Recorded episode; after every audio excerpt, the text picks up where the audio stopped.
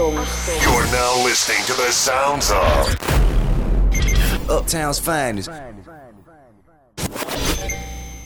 Wir haben jetzt hier äh, für Episode 378 hinter uns gebracht. Wow, das war sogar ein Rhyme.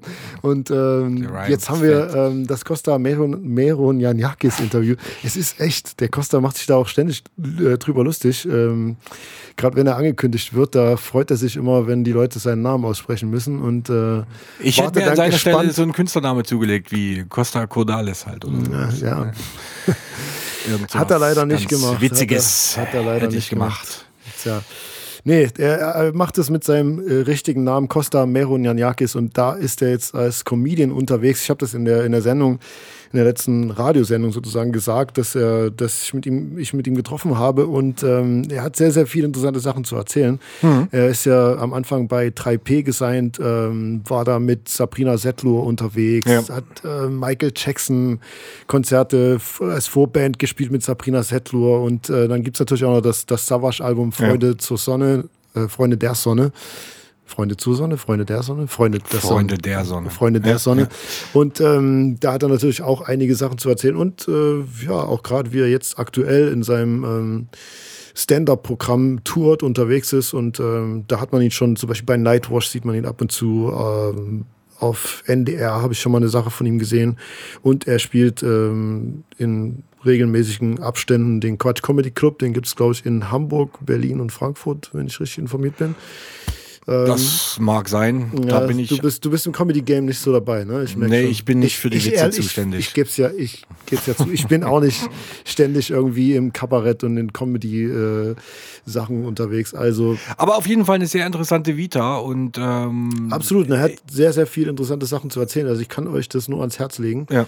Hört euch das an und wir haben das jetzt bewusst getrennt von der Radiosendung, dass wir, ähm, dass ihr vor allen Dingen einfach sagen könnt, einmal habe ich Bock auf Musik Du, und so ein bisschen. du da draußen, Ach, du ja, kannst du, das jetzt. Du, ihr, leck mich doch. am.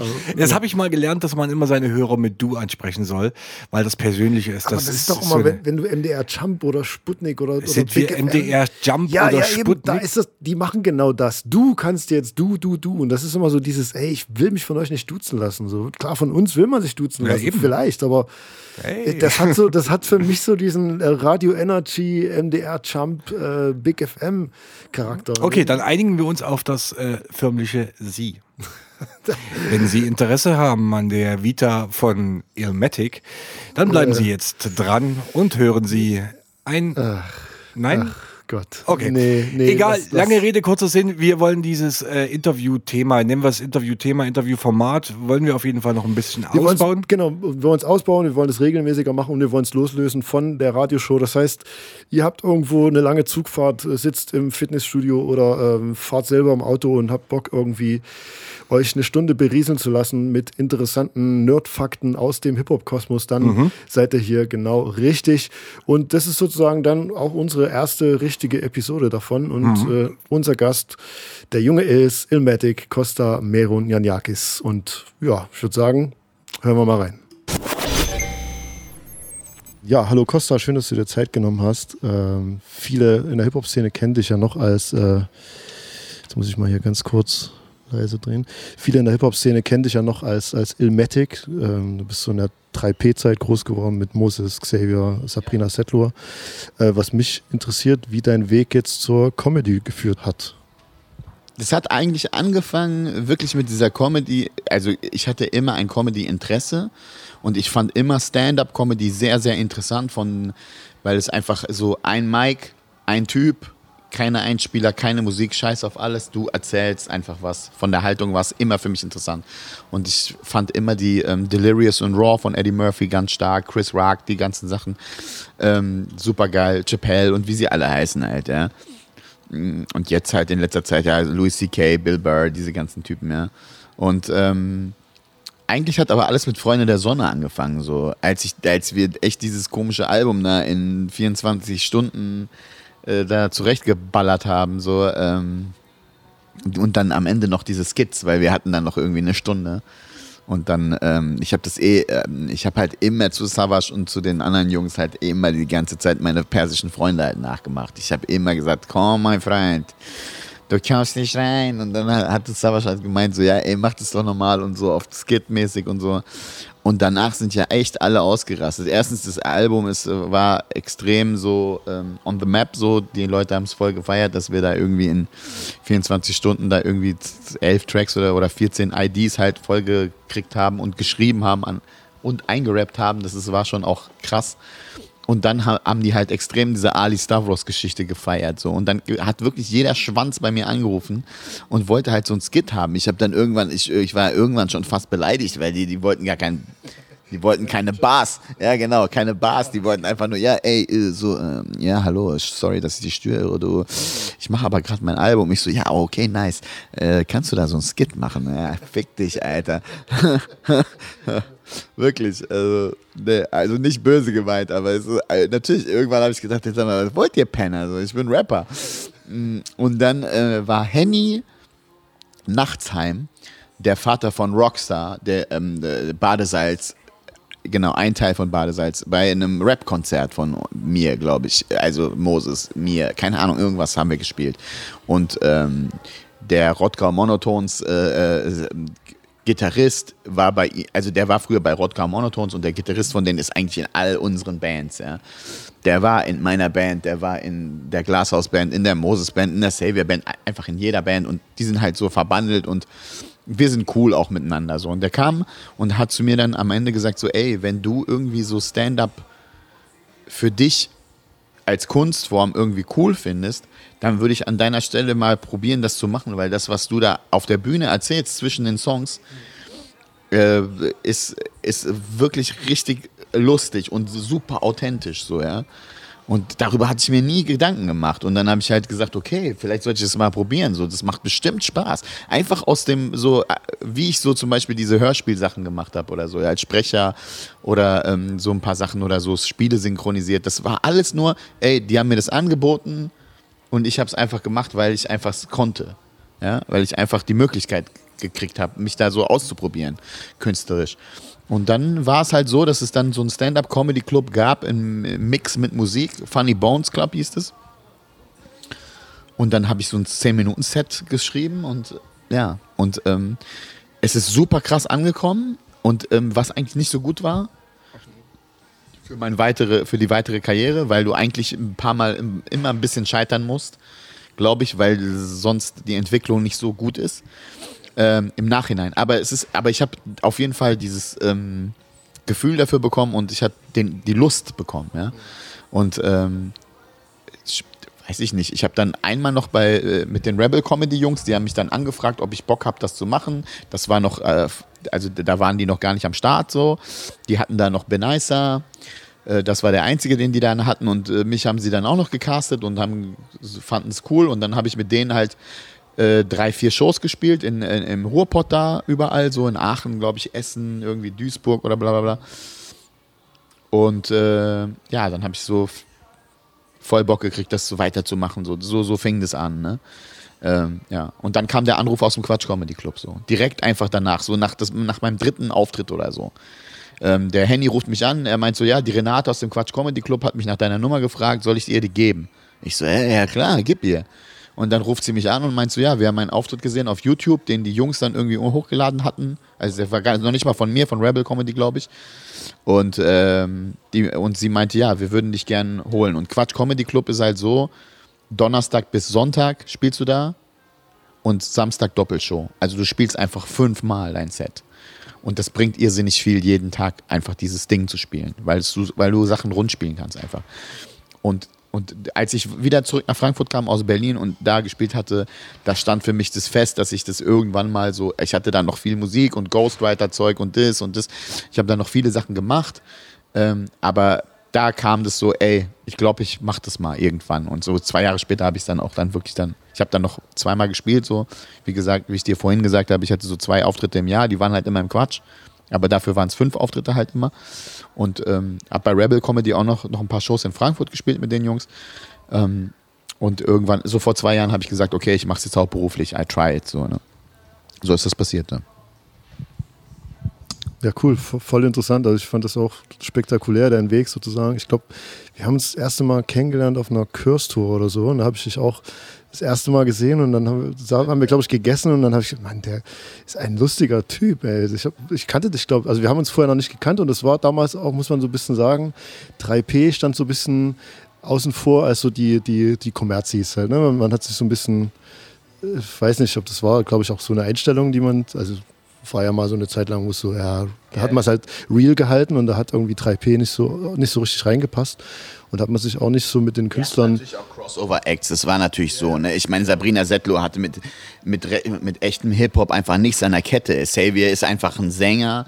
Und was gab's da noch? Äh, ja, Cassandra Steen oder was auch immer. So, ich meine, äh, ja, der Moses ist, also mehr Hip-Hop als Moses geht nicht. Und äh, ich weiß auch, woher ich komme. So, ähm, das ist klar, aber der Eindruck von außen von euch, das habe ich dann schon auch verstanden, obwohl ich auch, äh, ich meine, den Mike, den kenne ich seit er zwölf ist oder so. Ja, das kam. ja- Ich habe ja, ja, ja, genau, den Curse. Ähm, und ich fand den immer stark. So, ich habe ähm, damals für Busy getanzt, für die erste Gruppe von ihm. So, der, der kommt ja aus meiner Ecke da. Der ist aus Minden und äh, ähm, er ist aus äh, woher kommt Busy denn nochmal? Bad Oeynhausen.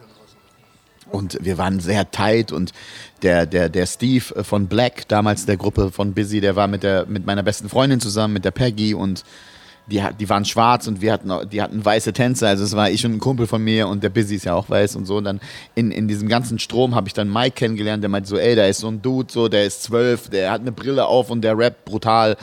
Und äh, wir haben dann unser Demo bei Busy auch aufgenommen und äh, das Demo, was übrigens äh, Moses damals von mir bekommen hat, so, ähm, ja, da war schon, also wir waren da, die Hip-Hop-Dudes, so, also in diesem Kreis da in Niedersachsen, da Bad Pyrmont, Hameln, wir waren so der äh, so Multikulti-Zirkel damals, Nation Clan hießen wir als Band, so, wir haben ganz viel dafür gemacht, aber klar, wenn du, ich bin dann von da aus 3P gekommen, das hat sich auch ein bisschen gewandelt, ne, als dann, als dann Azad bei uns war und äh, dann noch ein paar andere Sachen rausgekommen sind, ich dann das und das gemacht habe, so, das kam dann, aber klar, wenn du Sabrina Settler siehst, äh, Xavier Naidu, ähm, Glashaus, das ist, ja, klar.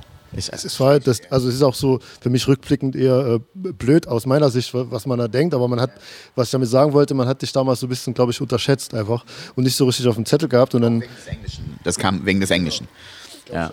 Das ist so, weil die Leute äh, auch nicht verstanden. äh, Also ich habe ja gesigned, ich hatte ein Demo, das war halb halb. Also Englisch und weil ich hatte ähm, in Kassel waren ganz viele GIs. Ich hatte mit zwei ähm, GIs dann auch noch so eine Band und die haben halt auf Englisch gerappt und das habe ich dann auch gemacht und ich habe natürlich auch deutsche Songs gehabt und ich wurde dann gesigned und ich habe aber gedacht, auf, als ich gesigned wurde, habe ich gedacht, okay, pass auf, die Sabrina rappt Deutsch, äh, äh, Bruder Sven rappt Deutsch, der Moses sowieso, RHP sowieso. Ähm, warum ich kann mich nicht abgrenzen und habe dann irgendwie das erste Album, es war ja eigentlich nur das erste Album Deutsch, das zweite war ja halb halb. Ja, dann kam Freunde der Sonne, das war komplett deutsch und dann kamen die anderen zwei Bootlegs, die auch komplett deutsch waren, aber irgendwie hat es ja, ich wurde schon unterschätzt, also so, ne? Das stimmt schon. ja, das, und das, äh, dann hatte man dich irgendwie zumindest so auf dem Schirm, also ich, ich mir ging es dann so, ich glaube, dann hatten wir noch, äh, dann gab es irgendwie so eine Plattenpapst-Nummer, ich, glaube, da habe ich dich auch irgendwie dann das erste Mal wahrgenommen, da hast du auch auf Deutsch gerappt und dachte, ey, krass, der hat echt was auf dem Kasten und ähm, Noch für, deinen, für ein Mixtape für dich habe ich dann auch noch so ein äh, Ja, ja, das haben wir, ja, für die Diamonds RB, da haben wir dann. das war ein nices Ding, ja. Und ähm, ja, wie, wie war für dich eigentlich so aus, ich habe da jetzt schon ein bisschen was vorweggenommen, so wie das mit 3P, wie man das vielleicht leider so ein bisschen wahrgenommen hat. Wie war für, für dich so diese ganze 3P-Zeit damals? Muss ja, ist ja eine krasse Ära auch gewesen. Ja, 3P war für mich schon so, also die, es ist so, dass ich einfach auch mit Moses hänge, so, das ist auch einer meiner, das ist einfach einer meiner besten Freunde, so, immer noch, das ist halt so, wir machen halt einfach irgendwie Sachen zusammen, ja, und, ähm, und der ist für mich, also ich hatte schon einen Deal vorher, soll ich das mal nehmen? Ähm, äh, ich, ich hatte einen Deal vorher bei Metronom Polygram in Hamburg und wir haben dann eine Maxi gemacht mit so einem DJ und ich hatte das Gefühl, dass die da überhaupt nicht wissen, was sie machen, so, ne? Und ich habe zu dem DJ gesagt, damals, also wir hießen eigentlich Ilmatic zusammen als Gruppe, also mein DJ, Produzent und ich. Und ähm, ich hatte da gar keinen Namen, so, äh, war einfach so, die Gruppe hieß einfach Ilmatic, so, ne? Und dann, äh, ja, und dann wollten wir das sein und dann äh, war das aber irgendwie shady und er hat nur unterschrieben und er wollte eh nur Produzent sein und dann ähm, kam irgendwie der Deal mit Sabrina. Ähm, der ruft mich dann an, der Moses, und meint so, ey, Sabrina Settler wird die erste Veröffentlichung von unserem Label. Ich habe jetzt endlich ein Label, so, was hast du denn am Start? Haben wir ihm das Zeug geschickt, was wir halt damals hatten, und der meint so, ja, ey, ich will, dass du auf mein Label kommst, so, ne?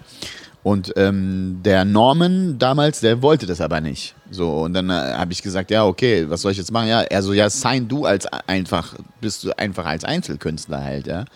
Ja, okay. Und äh, dann meint er so, ja, aber äh, du kannst dich auch Elmatic nennen, weil bei deinem Namen, wer soll das aussprechen können? So, also Konstantinos Meronianakis, was soll das, ja? Ich brauchte ja eh einen Künstlernamen.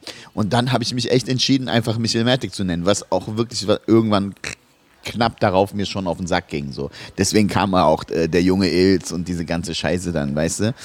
Äh, äh, Free Costa und diese ganzen Kacke da. Äh, ja, ist, weil, ey, wenn du über die Straße gehst, weißt du, in, auf der Zeile in Frankfurt und die Leute dich erkennen, weil es ist relativ schmuf in Frankfurt, die erkennen dich, aber die sind nicht ekelhaft oder so. Die sind dann einfach, ey, da ist der Typ, ja. Ey, Medic! Weißt du, und dann, weißt du, immer diesen Künstlernamen zu hören, diesen, es war nervig so dann. Und irgendwann, ja, ich habe mich dann äh, relativ auch dann auch in den Raps dann auch Costa der Große, Costa der Schöne, damit es irgendwie ins Bewusstsein von den Leuten kommt, so ja. Aber ich habe dann da gesigned und das erste Album, ähm, ähm, dann war ich in diesem Nur mir Video, dann haben wir License to Kill gemacht und äh, äh, Du liebst mich nicht war sofort auf eins. Das Album war brutal äh, und damals wollte keine Sau den, ähm, äh, ähm, also wir waren gerade auf einem krassen Weg, die war mega erfolgreich, die Sabrina. Äh, ähm, und keiner, kein Schwanz wollte damals äh, Savior haben. Wir haben die, die zwei Videos schon gehabt, keine Sau wollte das hören. Und dann kam dieses Freisein. Ähm, das ist ein Song, der auf, dem, äh, auf diesem äh, S-Klasse-Album von der Sabrina ist, gesungen von Martin Haas, dem Paten, Produzentenpartner von Moses. Ähm, und äh, äh, den singt halt der Martin da drauf. Und äh, wir haben das als dritte Single dann gemacht, dass der Xavier das singt, weil er das nämlich auf der Tour die ganze Zeit immer gesungen hat, den Song. Ja? Und auf einmal, als Sabrina Settler featuring Xavier Naidu, das wollten sie dann alle haben. Und dann wollten sie auf einmal äh, den Xaviers Sachen haben. Die selber waren schon fertig, die haben die Videos nicht angenommen. So, kein Schwanz wollte den Typen. Die, die haben gesagt, was ist das für ein Inder da, der da Deutsch singt. So, das war, das gab's ja damals nicht. Ne? Ja, und dann, äh, und dann, äh, aber dem Moses war halt immer klar, so, wenn das Ding kommt, so, dann, die, kurz oder lang, werden sie, wird es funktionieren, ne? Ja, und so war es halt dann auch so. Ne? Und wir waren natürlich auf so einer krassen Welle und der Moses hat dieses Artist-Owned Entertainment, äh, dieser Gedanke war halt auch so, wie es auch damals transportiert worden ist. Er hat zu uns gesagt, ey, wenn ihr nicht wollt, dann braucht ihr keine Station-IDs machen. So. Wenn ihr da nicht hin wollt, dann müsst ihr da nicht hingehen.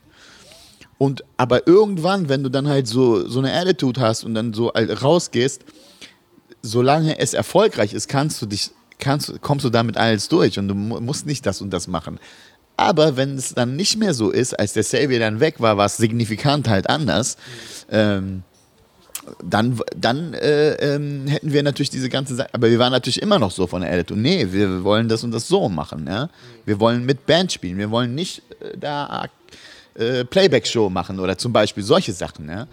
Und ja, und dann war es halt limitiert dann irgendwann. Aber dieser ganze Vibe war halt extrem. Ne? Wir waren auch close, alle. Also ich und Say, wir waren Arsch auf Eimer. Ich und der Julian J-Love, jetzt für die Leute, die, ähm, ich weiß nicht, äh, ob die den noch auf dem Schirm haben, aber der macht ja dauernd irgendwelche Sachen, den ich für einen Genie halte. Der ist, der ist wahnsinnig gut, ey. Der, ja, und der ist aber auch so manchmal so anti, dass er dann irgendwie, der wäre viel erfolgreicher, wenn er, äh, ja, wenn er sich ein bisschen so, ne, aber so anpassen würde. Aber wer will das schon, ne? Du kennst es ja selbst. So, was, was wollt ihr denn, ne? Ich habe doch eine Vision von meiner, von meiner Kunst, so. Und ich finde, ähm, ähm, ja, Julian nimmt sich da nichts mit Xavier, finde ich. Der ist vom Talent her also brutal, so. Und ich mag den auch als Typen, so. Immer, wenn wir uns sehen. Also früher war es natürlich mega, mega close. Ähm, äh, jetzt, jetzt gehen wir ab und zu mal äh, zusammen aus. So, das ist jetzt aber auch jetzt ein bisschen länger her, aber wir, wir sind mal eine Zeit lang oft weggegangen, so letztes Jahr ähm, viel. Klar, der arbeitet auch, aber klar, dieser ganze Vibe, der dann kam, so, das war schon eine krasse, erfolgreiche Zeit. So. Und auch diese ganzen Touren, die wir gemacht haben und was ich alles machen durfte in, äh, äh, in diesem Sog von dem Erfolg von den anderen eigentlich. Ich meine, meine waren okay, es war schon alles erfolgreich, die haben da nicht draufgelegt. So. Und ich glaube, ich war der günstigste äh, 3P-Artist, den die je hatten, weil ich habe meinen Scheiß alleine gemacht. Weißt du, ich war dann bei Busy oder bei, keine Ahnung, mit wem ich da alles gearbeitet habe, von Savage bis Eisfeld, jeder, keine Ahnung. Ich bin zu den Jungs hin, Plattenpapst, äh, Roe Beardy damals und was weiß ich, wer da, Catch und Release natürlich, äh, Hautproduzenten von mir, ne? Äh, ähm, ich bin zu den Jungs, ich habe den ganzen Scheiß fertig gemacht, habe das Album abgegeben, hier ist es so, weißt du? Der hatte damit gar keinen Stress, ne? Ähm, und, ähm, aber was wir alles gemacht haben, Rock im Park, Rock am Ring, tausendmal da gespielt mit dem, ich war ja immer Backup für Sabrina und für Moses so. Ähm, äh, Michael Jackson Vorgruppe, dreimal. Absoluter Irrsinn, wenn ich jetzt mir vorstelle, der war auf Tour damals, sechs Dates in Deutschland, dreimal war Vorgruppe Tic-Tac-Toe damals. Tic-Tac-Toe und dreimal Sabrina. Und das war im Osten. Ich glaube Leipzig, oh, frag mich nicht, Magdeburg und Dresden oder sowas, ich weiß es nicht mehr genau. Aber die drei Sachen, ey, ich durfte mit Michael Jackson auf der Bühne stehen. Also so, der kam natürlich nach mir und der ist mit dem Auto unter die Bühne gefahren und kam dann hoch. So, ich habe den nicht einmal gesehen. Ich durfte im Graben chillen und den natürlich so von zwei Metern aussehen, aber das war schon ein krasser Flash, so, ne? Meine Geschwister und meine Eltern, die meinten so, was, äh, was, war, was war da los? So, ja, ja, Michael Jackson Vorgruppe, ja. Ich konnte ja nichts dafür, das war ja der Erfolg von Sabrina so, aber in diesem Fahrwasser, es war schon, das war schon eine krasse Zeit, so, ja. Ja, ja das, das meinte ich auch, glaube ich, weil das hat man, ja, kann man sich, glaube ich, auch gar nicht vorstellen, so im Nachhinein und was da für Geschichten gab oder gibt. Und äh, von daher, das wusste ich auch nicht, dass ihr zum Beispiel Michael Jackson äh, Vorgruppe gespielt habt. Viele andere Sachen, die einfach so richtig crazy Stories einfach, was wir da alles erlebt. Und es, ähm, das war ja so eine Erfolgswelle. Wir waren ja auch dann all over the place mit jedem Scheiß so, ne? Oder in Istanbul mit äh, Stefan Raab, als dieses komische äh, äh Dings dann war, dieser, dieser, dieser Eurovisions-Dings da. Dann sind ja alle Künstler dahin. Das hat da irgendwie dieser ähm, Stefan Raab-Kandidat ja dann noch gewonnen da. Äh, ähm, Max Mutzke, genau, ja, ja, genau. Und da, da waren wir dann irgendwie in Kiel für, diese, für diesen Entscheid in Deutschland dann noch äh, drei Tage lang in Kiel mit Scooter und sowas. Äh, einfach geil, so verrückte Sachen, ne? Ja, und äh, was für Künstler wir alle da durchlaufen haben, so, also bei 3P sowieso. Brutale Artists, so. Cassandra Steen, der wird ja schon fast, fast vergessen, so, ne? So viele, so viele Leute. Bruder Sven, ähm, ja, Azad war bei uns, hat super starke zwei Alben gemacht, die, die, die Classics sind, ja. Ähm, ja. Es war eine krasse Zeit und eine inspirierende Zeit, weil jeder wirklich echt, echt gut war. Ja das, das, das meinte ich halt damit, ne? dass man das am Anfang irgendwie unterschätzt hat und dann Künstler wie äh, J-Love, wie Azad, ja, Cassandra Steen, genau. Xavier und so. Ja, absolut. Ähm, den Weg zur Comedy haben wir jetzt schon irgendwie so ein bisschen abgefrühstückt sozusagen. Das ist auch so durch diese ganzen äh, Skits entstanden. Ähm, also, es kam gleichzeitig. Ich hatte die Nase voll von diesem Hip-Hop-Game so ein bisschen. Ähm, so, ich habe da viele Dingsgeschichten gemacht. So, ähm, die Leute hatten mich dann auf einmal auf dem Schirm nach dieser ganzen äh, äh eigentlich durch Savage, muss man wirklich so sagen, so, der hat mit mir einfach ein Album gemacht, so die Leute noch gedacht haben, ey, der ist bei 3P, irgendwie, was ist das für ein Pop-Scheiß? Äh, und äh, ähm, wir kennen, irgendwie waren nur auch diese Singles, die englisch waren im Kopf, so keiner wusste, dass ich, dass ich so echt äh, auch Punchlines äh, drauf habe, so. Das kam dann durch Freunde der Sonne und dann kamen immer mehr Feature-Anfragen, so, und dann habe ich die zwei Alben gemacht und so, aber ich hatte dann relativ schnell die, die Schnauze voll von dieser ähm, von dieser Gangster-Rap-Scheiße und das, was bis heute zum Beispiel noch immer ist, dass sich diese ganzen Medien ähm, nur draufsetzen und Leute interviewen, die über andere Leute was sagen, so, weißt du? Was ich noch gelernt habe, ist einfach, vor allem so Leute, die so Respekt immer einfordern und dann immer über andere Leute reden. Was interessiert dich das? Also mein Move war immer noch so, ey, wenn du nichts Gutes zu sagen hast, halt deine Fresse. Sag was Gutes. Sag, ey, mir gefällt das Motrip-Album. So, sag nicht, was dir nicht gefällt. Was interessiert dich das so? Warum hast du das Recht, über mich zu reden? Und es war so, ich habe so, wer das richtig gut verstanden hat, ist Flair. Flair ist so voll der Till Schweiger Deutschlands, kommt mir so vor. Oder umgekehrt, eigentlich hat Till Schweiger das von Flair so. Flair setzt sich dann ins Interview, äh, ledert über alles ab, was sich ankotzt so. Und er hat mega viele Klicks, so. Der ver versteht das System so. Aber, ähm, aber halt nur die Interviews. Obwohl eigentlich die Alben ja auch erfolgreich sind, muss man ja sagen, bei Flair. Also so. Ja, ich, ich weiß, ich habe mit Flair nichts zu tun. Ähm, äh, ich habe weder was für den noch gegen den. So, das ist, ist mir ist es nur einfach eingefallen, weil ich nämlich diese Interviews dann auch selber gucke als Hip-Hop-Konsument und äh, es ist eben wahnsinnig entertaining, weil er verstanden hat, wie das, wie das funktioniert. Der, der sagt dann, äh, okay, der sagt dann seine Wahrheit so und dann, aber so sind jetzt so viele, die sagen dann über andere Leute irgendwas. Warum redest du über mich so? Das war nicht die Hip-Hop-Szene, Alter.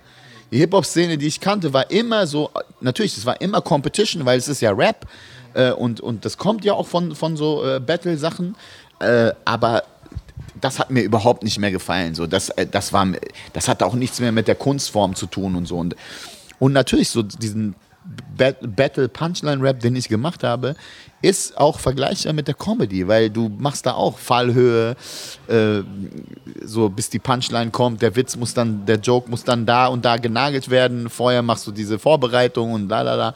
Das ist, hat schon sehr viele Parallelen. Ja. Ja. Aber mich hat es echt extrem äh, hier, da ist äh, Florian Simbeck, früher Erkan und Stefan. Das habe ich auch erst ja, Die Jungs. Ja, ja, die Jungs treten heute mit mir auf. Der andere ist der Bauchredner.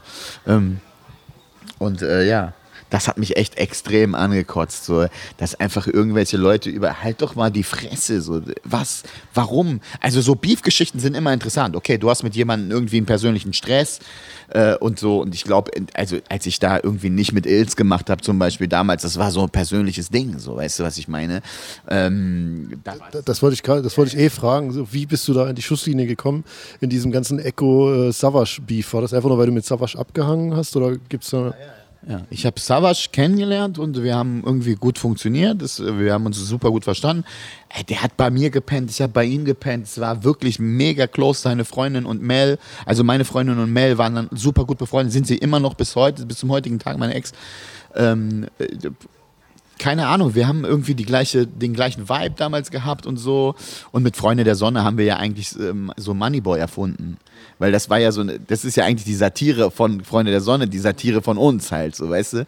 Weil wir damals äh, einfach diese ganzen Sachen gehört haben, Swiss Beats, der dann einfach immer nur das Gleiche auf das Gleiche gerappt hat, total ignorant. Und wir, äh, wir das gefeiert haben, aber natürlich, äh, das, was wir da gesagt haben, auch über Backpack-Rapper und so, das geht ja auch nur, wenn du die Liebe für Rap hast. So, wir haben das eigentlich satirisch aufgenommen und haben das einfach ins Deutsche, ein paar Sachen ins Deutsche übersetzt. Also ich kann jetzt nur für mich sprechen. Ich weiß jetzt nicht, wie er das jetzt gesehen hat, aber ich glaube schon, dass er es ähnlich gesehen hat. Ne? Wir haben das so ein bisschen verarscht und uns ge- darüber gefreut und so diesen, diesen Vibe gemacht. Und er hat eigentlich diese Satire genommen und einfach nochmal irgendwie parodiert. So kommt es mir vor. So, ich gucke diesen Typen an und ich denke so, Alter, von welchem Planeten kommt der Motherfucker? So, weißt du? So, so habe ich das doch gar nicht gesehen, dass es der verlängerte Arm von Freunde der Sonne ist. Aber wenn du es jetzt sagst, ihr jetzt das Freunde der Sonne Album an und du original ist es der, so dieser Vibe. Also das ist so, eine, so eine Steigerung. Weißt du, das ist so, weil, weil wir aus der Not natürlich irgendwann hatten wir, ey, wir haben in 24 Stunden ähm, ich glaube, elf Songs geschrieben und aufgenommen. Das heißt, wir hatten für jeden Song nur zwei Stunden Zeit, ne? So ungefähr. Und am, nach acht Songs bist du tot, Alter. Weißt du, dann kommst du, dann nimmst du den ersten Reim, der kommt und so hört sich das auch manchmal an, so, weißt du, was ich meine? Ja, äh, genau. Und es ist ja sehr, sehr ein bisschen stumpf und so, aber es ist trotzdem gut geflowt, es ist trotzdem gut, da sind gute Rhymes drauf, gute Songs auch immer noch, ja, die die Leute auch noch feiern. Ich meine, ich habe beim Splash jetzt gespielt und ich habe da so ein Medley gespielt, das irgendwie 15 Minuten war aus den ganzen Songs. Die Leute haben es abgefeiert, also brutal, die fanden es richtig nice. Ähm, und das, ich habe so richtig in den Gesichtern gesehen, so die wussten nicht, wovon ich rede. Und dann kamen die Beats rein und dann haben die gesagt, ach du Scheiße, okay, dieser junge Grieche spuckt Blitze, so weißt du. Äh, Und äh, ich habe so gemerkt, die sind halt damit groß geworden, die Leute. So. Und es hat auch extrem Spaß gemacht, das nochmal zu performen. So. Ähm, naja, aber äh, also dann, als ich dann gelesen habe, okay, der hat seine Kumpels sind dann Medikamenten, Manfred oder so, das ist dieser Vibe, so, weißt du, was ich meine? Und das kann mir auch keiner erzählen, dass das sein Ernst ist, so, ja. Naja, ist auch egal. Aber was war die Frage nochmal vorher? Ich wollte dir nicht was Bestimmtes erzählen. Ähm, ich, ich glaube, das war noch die Frage, wie du in die Schusslinie geraten bist zwischen, zwischen Echo und Savage und diesen Disses dann irgendwie äh, mit. sehr, sehr close. Ähm, dann habe ich ihn besucht in, in Aachen. Und äh, wir haben da, äh, ähm, der hatte zwei Songs für mich produziert. Äh, Wenn ihr meint und irgendeinen anderen Song haben wir noch, gema noch mal gemacht für äh, das erste Bootleg-Album, glaube ich. Und dann meint er so, ja, ich habe so einen jungen Dude so aus Gladbach, der ist richtig gut. Und dann kam Echo dazu und wir haben uns gut verstanden. Und dann war ich immer in Berlin oder die waren bei mir in Frankfurt und so. Ich war mit beiden befreundet. Und ich habe das dann langsam mitgekriegt, wie das passiert ist, so, ne? wie die sich entfremdet haben.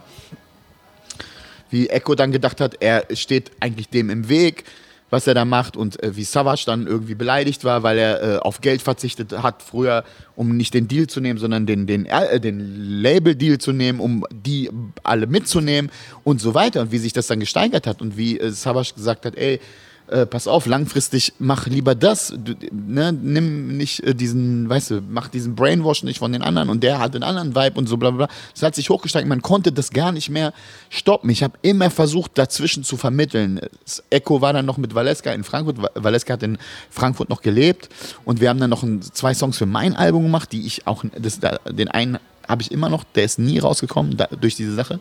Wir haben noch im Studio gechillt und la und dann und als, das, als der Beef dann da war und habe ich gesagt, okay, pass auf, ähm, ich war schon kl- enger mit Savage, das musst du schon sagen, aber ähm, ich wollte mich da nicht einmischen. So. Dann kam dieser Song, Abrechnung und da, dieses Costa steckst du noch in Savage Arsch, kam dann diese eine Line, da habe ich gesagt, okay, der Junge hat so viel abgekriegt, so, ist mir egal jetzt. Ja, von mir aus soll er das sagen, ist mir scheißegal. Weil ich, ich, ähm, ich fand auch, dass ähm, es wurde mal Zeit, dass er auch mal was sagt, so, und es war mir dann auch okay. So ich.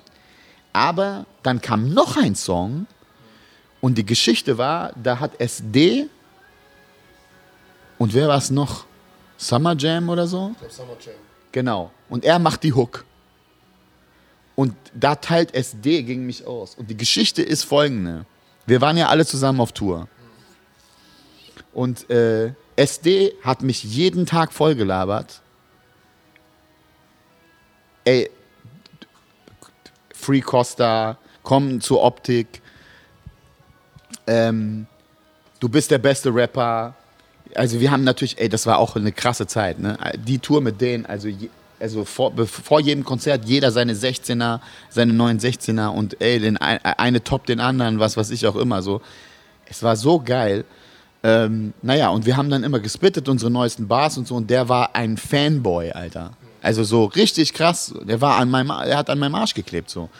Und dann, er hatte als Backup spontan dabei und er hat Gage für spontan bekommen, die er ihm nie bezahlt hat. So. Also so ein richtiger, so, ich weiß nicht, ob es stimmt noch nicht mal so, weißt du? Aber das hat mir so diesen, ich habe noch, noch, diese, ich habe noch diese Story dann so gehört. So. Okay, und dann habe ich mir diese Scheiße da gehört, äh, angehört, dann mit Sirtaki und so bla bla bla und das, diese ganze Scheiße musste ich mir dann anhören und dann habe dann hab ich die Schnauze voll gehabt. So. Dann habe ich gesagt, okay, äh, ja, genau, ja, genau. Vor allem du, Penner, so. Du hast gar nichts zu melden, so, ja. Und dann habe ich den Song gemacht ähm, und den Song habe ich in einer Nacht gemacht, weil ich wusste, dass ähm, bald Savage Song kommt. Und ich wusste, danach ist alles kaputt, so. Ja, ja, genau. War irgendwie deswegen ist der auch mein Song ein bisschen untergegangen, obwohl er eigentlich, also von den Rappern wird der krass gefeiert, nicht mit Ilz wird. Ja. Da sind auch, ähm, da, also da sind natürlich ganz, ganz echte Sachen drin, die ich da sage, ja. Ähm, das ist, ähm, ja, und auch eigentlich meines Erachtens auch ganz gute Punchlines. Aber ähm, ich wollte dann einfach nur sagen, pass auf, äh, ähm, ich bin dann nicht ruhig so. Du hast mir gar nichts zu melden, mein Freund. So und vor allem nicht, wenn du mir dann halb in den Arsch kriegst. Halt doch einfach die Fresse. So, ich habe mich auch nicht geäußert darüber, so, weißt du. Und ich, war- ich war auch ein großer. Ich habe immer gemocht, was SD gemacht hat. Und ich fand ihn als Rapper auch ohne über alle Zweifel erhaben. Der hatte nice Sachen gemacht, so. Aber warum versucht er sich dann auf einmal bei, also mich zu dissen? Weil er denkt, ich, ich halte mich die ganze Zeit raus, er disst mich, um sich bei ihm einzuschleimen, damit er dann von ihm nochmal gesigned wird. So, ne? Und das ist einfach ein Bitch-Move. Und dann habe ich halt diese Sache von Spontan gehört, dass er den noch nicht mal irgendwie einen Cent gegeben hat. So. Und dann habe ich gesagt, ja, jetzt muss ich was sagen. Und natürlich hat dann auch Echo dann die Sache abgekriegt, weil der hat dann nämlich die Hook gemacht, so, weißt du? Und dann, äh, dann habe ich auch gedacht, so, ey, siehst du nicht, dass ich die ganze Zeit die Fresse halte und mich raushalte? Warum supportest du dann nochmal dieses Ding so? Aber wie gesagt, es ist jetzt erledigt. Ähm, Wir haben uns auf Facebook sogar geschrieben, so wenn ich den irgendwann mal sehe, dann ist für mich kein Problem mehr. Ich habe Savage jetzt auch nach langer Zeit wieder gesehen. Es war auf dem Splash. Leider keine Möglichkeit irgendwie zu reden. Nur ey, alles gut. Ich habe im Nachhinein gehört, dass er überhaupt, dass er verheiratet ist und ein Kind hat. Ich wusste das noch nicht mal so. Ich meine, so weit haben wir, wir haben überhaupt nichts mehr miteinander zu tun. Ja? Ich habe letztens einen Brief aus dem Gibson Club in Frankfurt gekriegt, äh, äh, ein Foto äh, per WhatsApp von, äh, weil Sabrina auf Savage irgendwie getroffen ist und die haben dann ein Foto für mich gemacht und mir das geschickt. Das war das letzte äh, Meldezeichen von, von den beiden, so weißt du. Ich habe echt im Nachhinein, ich wusste noch nicht mal, dass er verheiratet ist, so weißt du. Ähm, aber naja, also ich habe da mit keinem ein Problem, aber wir haben uns natürlich voneinander so ein bisschen äh, entfernt so ja, danach.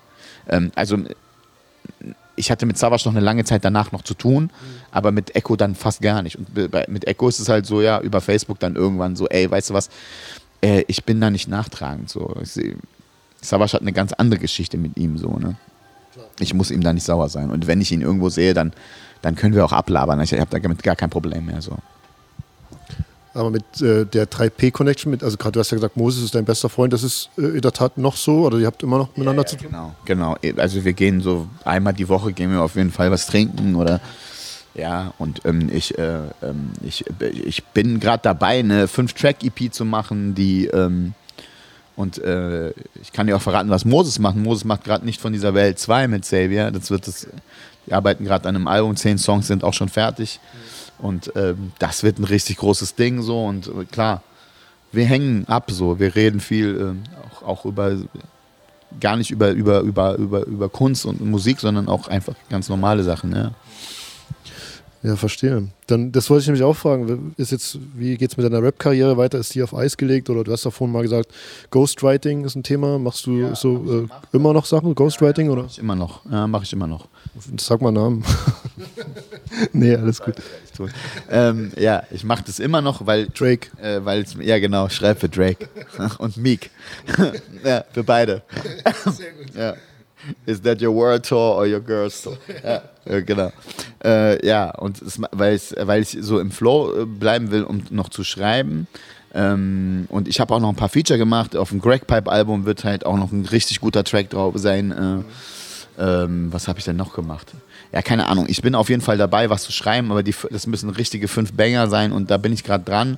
Ähm, und dann gucken wir mal, wo das rauskommt. Wahrscheinlich halt bei 3P, das müssen wir sehen. Und ich weiß auch gar nicht, ob es physischen Tonträger geben wird. Vielleicht einfach nur, nur online. Und äh, ähm, da wird es auch einen Feature-Gast drauf geben. Und, und kann ich auch noch nicht verraten. Also will ich auch gar nicht. Aber ähm, ich hoffe, dass es irgendwie Anfang, Anfang des nächsten Jahres dann irgendwie so klappt. So. Aber ähm, mit ich habe ke keinen großartigen Kontakt zu allen. Ich sehe die Sabrina ab und zu und dann ist auch alles, alles schmuff. Die wohnt ja auch in Frankfurt und so, ist alles gut. Äh, äh, aber mit, äh, ja, ja, Xavier noch, der hat mich da in seine Sendung da eingeladen und so bla bla. bla. Wenn wir uns sehen, sagen wir uns Hallo und auch alte Zeiten Gelaber halt. Aber wir sind jetzt nicht, als würden wir jetzt hängen. Aber Moses ist tatsächlich so. Alter. Du hast ja jetzt nun äh, Rap gemacht, du hast Comedy gemacht. Wovon kann man besser leben? Oder ist ja eh die Frage, womit verdienst du jetzt zurzeit deinen, deinen Lebensunterhalt? Oder ist, ist es mit Comedy einfacher oder schwieriger als mit Rap? ja, du startest vom Scratch halt irgendwann, dann ist es halt nicht so leicht. Aber ich merke, dass es bei mir so, also ich mache das jetzt seit so zwei Jahren ausschließlich fast so. Also ich, wie gesagt, ich bin noch, ich mache noch so ein paar Sprechersachen, aber da wirst du ja nicht bezahlt, großartig. Das ist echt, das mache ich auch nur aus Fun so. Ähm, und äh, ja, ich habe noch meine eigene Veranstaltung in Frankfurt, die ist einmal im Monat, da hole ich andere Comedians zu mir und moderiere das einfach. Äh, und sonst bin ich auf Tour, spiele viel Nightwash, Quatsch Comedy Club, äh, ein paar Fernsehsachen kommen jetzt noch, ähm, HR Comedy Lounge im Oktober, glaube ich. Äh, diese Nightwash Fernsehsendung mache ich jetzt irgendwie im September, glaube ich. Und so weiter, ja. Das, ähm, das ist so mein Leben jetzt. Also ich mache schon Comedy hauptberuflich so. Ja. Ich will eigentlich auch ein bisschen noch schreiben und und crossmäßig vielleicht irgendwann dann, ich arbeite halt an meinem Solo, ich brauche ein Solo, damit ich ein Solo spielen kann in jeder Stadt, das würde die Sache vereinfachen, aber ich möchte, dass das Solo organisch wächst, also dass diese Jokes, die ich da habe und diese ganzen Stories echt sind. Ich will da nicht mich hinsetzen und dann sagen, äh, ja, so, weißt du, so, weil ich bin schon sehr, sehr authentisch auf der Bühne, also ich bin schon sehr ich. Ne? Natürlich eindimensionaler, weil ich nur über bestimmte Sachen spreche und dann auch so, natürlich immer versuche, die lustigen Das- Sachen zu erzählen und nicht, ja. Das kann ich bestätigen, also weil, wie gesagt, das war so auch der Moment, wo wir uns erst einmal getroffen haben, ey, was ist das für ein lustiger Kerl, so, und das ist genau auf der Bühne, bringst du genau das rüber, das ist so jemand, den man kennt, der irgendwie Stories erzählt, über die man sich totlachen kann. Ja, genau. Ja, so war ich schon immer, auch zu meinen Freunden. Das Ding ist halt, du bist der beste Comedian bei deinen Freunden, wenn du deinen Freunden die ganz normalen Stories erzählst, die du an dem Tag gesehen hast und lustig findest. Auf dem Weg zur Bühne verlierst du diese Stimme leider, weil es dich beeindruckt, dass du auf einmal da oben stehst. Und diese Stimme musst du so schnell wie möglich wiederfinden. Dann ist es für, also für meine Art und Weise der Comedy, ähm, also das, was, was für mich wichtig ist, äh, die musst du halt schnell wiederfinden. Und äh, und das geht jetzt bei mir viel, viel schneller als früher. Früher habe ich mich echt so und dann, ähm, ja, muss ich jetzt freundlich sein und so. Äh, und dann habe ich gemerkt, nee, muss ich nicht. Ich muss schon so sein wie ich. Und ich bin auch nicht so der gute Laune-Onkel, der dann rauskommt und sagt, hey, seid ihr gut drauf? Nee, ich komme schon eher über Jokes so, ne? Ich sag dann eher, ey, beruhigt euch, äh, so bla bla bla. Und dann erzähle ich halt die Sachen, die ich, die ich cool finde. Aber ich war immer so. Ich war immer, ich weiß noch, wie ich so, ähm, ich habe jetzt so eine Nummer, ich, die, die, die will ich auch in mein Programm einbauen äh, wie ich in der S-Bahn gefahren bin, das habe ich meinen Freunden erzählt, ich fahre in der S-Bahn und die Tür geht nicht auf und die Leute stehen davor und dann kommt so ein Obdachloser und schubst alle so zur Seite und stellt sich ganz vorne an die Tür. Und dann geht die Tür irgendwann auf und der geht so voll schnell raus. Und ich gucke diesen Typen an und ich sag so zu meinen Freunden so, ey, der Typ ist obdachlos, wo muss der unbedingt hin? Warum hat der alle zur Seite geschoben? Welche, der hat noch nicht mal ein Haus, welches wichtige Date hat der? So, mir fallen solche Sachen halt auf und dann finde ich die lustig, so egal wie geschmacklos die manchmal sind, so, aber ich suche den Joke in diesen Stories halt, ja. Und ähm, ich habe halt in meinem Programm sehr, sehr viele private Sachen. Das, also, das sind einfach echte, echte Sachen so. Ja, man, man merkt, dass es aus der Beobachtung der Menschen entsteht. Halt. Du beobachtest Menschen und dann fallen dir halt Dinge auf. So So. war ich halt immer schon. Also so war ich schon als Rapper. Ne? Deswegen, also für meine Leute, die, also meine ganzen Freunde, die ich so habe, ich habe so so paar richtig, richtig gute Freunde, die ich kenne, seit ich acht bin einfach, ja. Und wir machen jedes Jahr äh, ähm, immer zu Pfingsten, zu diesem langen Pfingstwochenende fahren wir irgendwo hin. Ja? Nach Holland, nach Berlin, nach Hamburg, Ostsee, Nordsee, wir waren schon überall, ja. Immer nur dieses lange Wochenende. Und einmal war, hatte ich an Pfingsten, war ich halt in, in Berlin, ja, in, im Quatsch Comedy Club gebucht. Aber da muss ich ja nur ab 8 Uhr immer da sein, schnell zwei Stunden da äh, irgendwie auftreten, der Mix und dann habe ich wieder frei. Und dann haben die gesagt, okay, weil wir nicht wegfahren können, wir fahren zu dir. Und dann sind die halt nach Berlin gekommen, ja. Und dann waren die das erste Mal alle zusammen in einer Show. Und nach der Show meinten die so, ja, ja, das war ja kein Programm, das ist ja so das, was du auch den ganzen Tag erzählst. Ja, es ist halt wirklich so gewesen, so, ne? Und das, ja, so ist es ja. Aber das ist auch gut, genau das will ich auch. So, ne? Ich will, dass die ich glaube, dass du der beste Comedian bist, wenn du, äh, wenn du du bist. Und keiner kann besser du sein als du selbst. So. Wenn du das findest irgendwann. Es gibt so viele Sachen, die ich denke so, oh, das ist lustig und das würde sehr gut funktionieren. Aber bin ich das? Nee, bin ich nicht. Und dann kommt es raus. Ich habe am Anfang diesen Joke gehabt, als dieser äh, Conchita Wurst äh, äh, war. Ne? Habe ich auf der Bühne gesagt, diese Conchita Wurst Hype verstehe ich nicht. So, weißt du, in Griechenland sieht jede Frau so aus. So, und natürlich, das funktioniert, klar funktioniert das. Aber das war überhaupt nicht ich. Das, ich habe so gemerkt, so, ich habe ich hab so was zeitgemäßes gerade genommen, was so funktioniert, um das so, ne? Und das will ich halt nicht, so, ne? Das ist alles rausgeflogen aus meinem, aus meinem Programm, so. Und ja, du kannst ja später gucken. Ja, ich, ich bin sehr gespannt. Also ich habe natürlich online schon ein paar Sachen gesehen. Ähm, dank dir erstmal auf jeden Fall für deine Zeit. Eine, eine Sache habe ich noch. Wir haben in der Sendung so einen Klassiker der Woche, heißt es. Ähm, da lassen wir verschiedene Leute einen Klassiker aus ihrer Zeit oder aus, aus ihrem Leben sozusagen raussuchen, wo man irgendwas mit verbindet. So eine, ähm, sagt, das ist ein Song, den habe ich damals immer gehört, da verbinde ich das damit. Oder ich weiß, es ist immer schwer, so diesen einen Song, weil wenn, wenn mich einer fragt, Gut, dann und dann ja, wäre cool, wenn du halt sozusagen sagst, das ist also das ist mein Klassiker der Woche oder den Song sagst und ein bisschen begründest, warum oder beziehungsweise was du damit verbindest mit dem Song. es gibt einen Song, den ich, äh, äh, den ich noch nie äh, nicht gemocht habe zu hören. Es gibt bei jedem Song irgendwie, dass ich den nicht mehr hören kann. Also es gibt so einen Song, den feiere ich immer und abgesehen mal von den Klassikern, so wie Biggie, was jeder sagt oder keine Ahnung was, äh, äh, oder Mob Deep von mir aus, aber äh, ist Ride or Die Bitch von The LOX so. Ähm, das ist so ein guter Song, also auch noch von Timbaland produziert so und ich habe den, glaube ich, so oft schon tot gehört, aber ich kann ihn nicht tot hören. Er ist einfach immer wieder, wenn der kommt im Club, dann denke ich immer so, oh, nice, nice, dass der kommt so. Das ist mein Klassiker der Woche zum Beispiel. Und verbindest du sonst irgendwie noch eine Zeit, dass du da manchmal ist ja so, ey, den habe ich immer irgendwie im, äh, im Schulbus gehört oder äh, keine Ahnung, mit Walkman im Fitnessstudio oder Ja, so alt ist er ja nicht. Also es ist ja nicht so alt, dass er schon eher. 2003, 2, 2, 1, 2001. Ja, ja, ja. Aber es war auf jeden Fall, ähm, äh, ähm, äh, es war äh, äh, signifikant, weil ich nämlich das auch mit, ein bisschen mit Savage verbinde, weil für mich, ich hätte so Jada Kiss für mich als super freshen Rapper entdeckt und immer wenn ich das Leuten gedacht, gesagt habe, haben die mich erstmal gefragt, wer das ist. dann musste ich immer sagen, The Logs. Und dann haben die so gesagt, okay, wie, warum? Äh, Bad Boy oder diese drei Typen da oder so, keine Ahnung. Und dann aber ab so Money, Power und Respect. Und dann, als sie zu Rough, bei Rough Riders waren, hat den auf einmal jeder auf dem Schirm gehabt. Und der Einzige, der den aber damals schon zu der Zeit so gedacht hat, ey, bei dem ersten Album schon so ein paar, paar 16er von dem, die so fresh waren, äh, war Savage übrigens. So, ich, ich habe so gemeint, so, was hörst du so? Was, wen magst du so? Und dann äh, hat er irgendwas gesagt, dann meinte ich so, ja, ich finde The Locks voll gut. Und der so, Jada ist der beste Rapper. Und ich so, was, Alter? Das gibt's ja wohl nicht. Das war echt eins der Gespräche, so, wo wir echt gemacht haben, äh, so, ge ja, er hatte den auch so krass auf dem Schirm, so. Und den hat wirklich keinen Schwanz gehört, so. Also, die, die wussten, geschweige denn, dass die wussten, wie die Rapper, wie die drei Rapper heißen, so, ne? Ja, ich war da halt hinterher mit äh, hier The Source und den ganzen Scheiß gelesen. King wäre genauso immer die Source am Bahnhof geholt oder und äh, ja, genau. Ja, Lachs war auch, also gerade auch die, ich habe Bad Boy, habe ich ja alles aus den Händen gefressen, was Bad Boy released hat und dann der Lachs war. Ey, der, auch diese, diese, also dieser, dieser äh, Dings-Vibe von denen, dieser, dieser, ich mache einen brutalen Song, Flavor in Your Ear, und ich mache einfach noch einen Todesremix mit so fünf krassen Rappern dann noch hinterher. Dieser, dieser Move war halt einfach genius, so. Aber auch Jada damals, ey, J-A-D-A, I got beef with the feds, and das war so fresher Flow, so. Und äh, ja, ich, ich fand es auch geil. Das Gegenteil, was man immer so sagt, wenn man, wenn dann Leute, ganz viele Leute jemanden entdecken, den du dann gut fandest, so Bei Jada war es bei mir so, äh, ich habe einfach nur gedacht, endlich so. Weil meistens ist es so, äh, dann denkst du immer so, ja, jetzt hören den alle, jetzt höre ich was anderes. Weißt du, dieser Anti-Move, der auch so stupide ist, ja.